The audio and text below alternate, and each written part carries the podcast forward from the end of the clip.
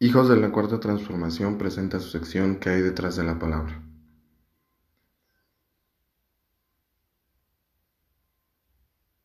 En esta ocasión, el segmento tratará acerca de los prejuicios y qué tan tóxicos pueden ser. En mi experiencia, a través de un espacio laboral en el cual se me brindó la oportunidad de ingresar a compañeros para que pudieran tener un ambiente apto de trabajo con nosotros y se pudieran capacitar en el área que nosotros desempeñábamos. De pronto volteé a ver el panorama y había muchos candidatos, tenía que elegir algunos. Hubo un caso en particular que me llegó como trancazo para poderme notar inerte ante muchas circunstancias. Porque es bien bonito levantarse y poder voltear a mirar a través de la ventana, estar completo, estar completamente satisfecho con la vida, sin que te falte nada, teniendo a veces privilegios. Y uno jamás nota que allá afuera hay personas que realmente están mal. Llegó a mis manos un joven, recién cumpliendo mayoría de edad, que tenía un historial con el cáncer. Tuvo un cáncer de huesos muy agresivo, algo muy normal en los jóvenes, que es de las principales causas eh, de fallecimiento por cáncer en la adolescencia. Y me contaba su historia.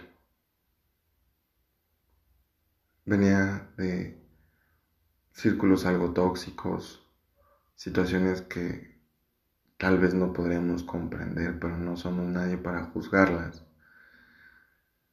Pero que volvían complicada su etapa de desarrollo entre adolescencia y edad adulta.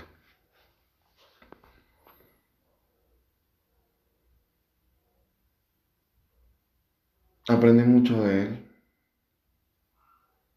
Aprendí que el ser persistente y el luchar en la vida nos va a llevar hasta donde queramos aprendí a nunca perder la ilusión y la fe.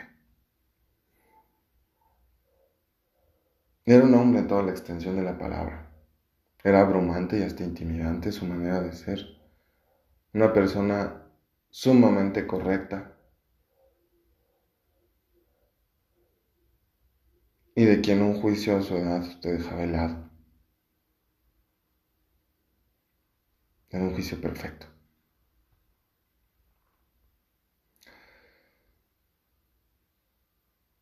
Esta persona fue la persona que más trabajó conmigo, que más ánimos tuvo para desarrollar sus actividades.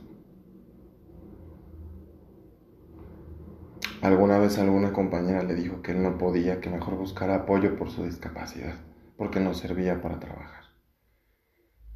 Cuando llegó a mis manos, se detuvo a decir, si me vas a dar tus lástimas y si me vas a tratar con lástimas, no quiero nada, yo quiero trabajar.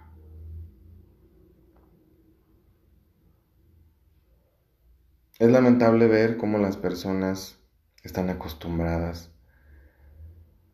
y lo digo con vergüenza, a todo recibir de parte de la administración pública, porque el dinero les resolvía la vida. Un cambio importante a través de eh, la nueva administración es que hicieron revisión de padrones del programa de Prospera sacaron a todas las personas que cobraban por ser de un partido político y no por tener hijos porque era un programa de becas.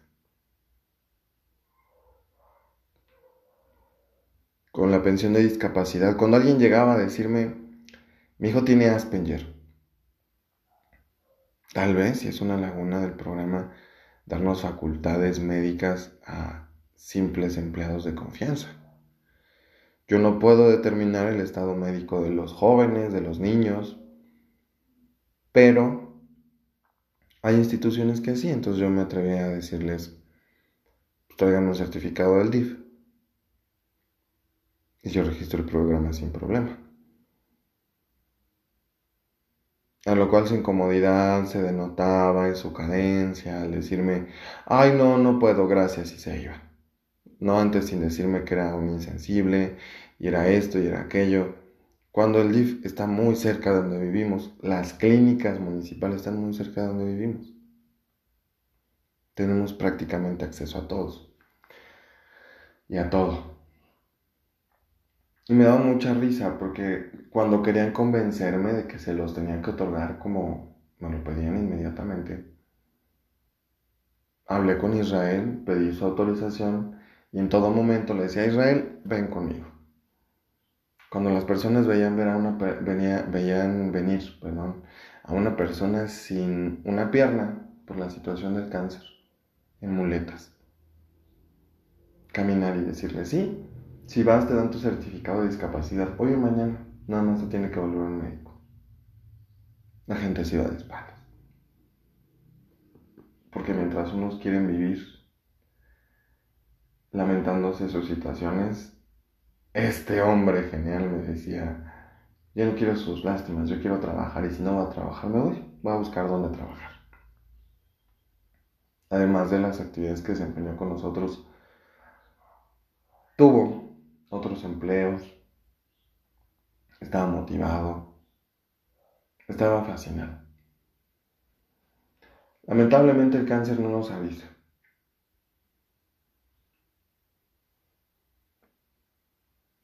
Él tuvo una situación de metástasis complicada, invadió los pulmones, tuvo una cirugía de pulmones que superó, superó el de huesos, pero quedó un tumor inoperable entre la tráquea, los pulmones y los bronquios.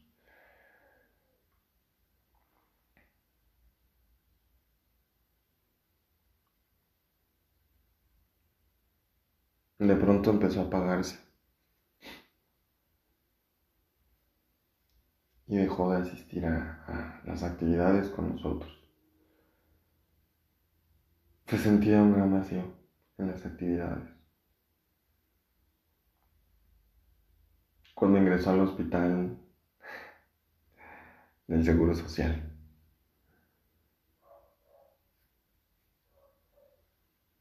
Mandaron a los practicantes a ponerle un catéter central y lo estaban dejando desangrarse adentro. Los pacientes de la camilla de al lado decían que él gritaba que lo dejara.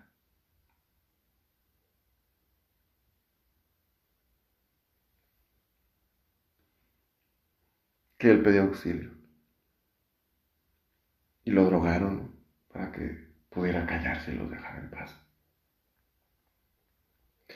Cuando llegó su mamá a verlo, estaba en un charco de sangre, porque la enfermera apenas iba a cambiar las sábanas, de toda la noche, a las seis de la mañana. Tuve que irme a pelear con toda esa bola de güeritos para que le hicieran caso y lo tomaran en cuenta.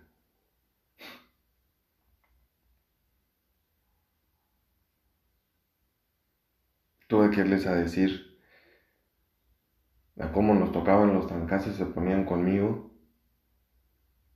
por quién era era lo que hacía. Solamente así se impactaron y lo pudieron atender de manera apta y lo monitoreaban. El siguiente día, obviamente, de cuando casi lo dejaron de sangrar.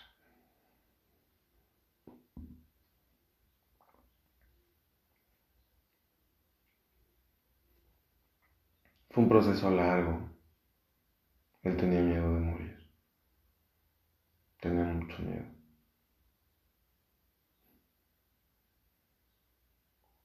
De esta experiencia aprendí de un gran hombre, un hermano.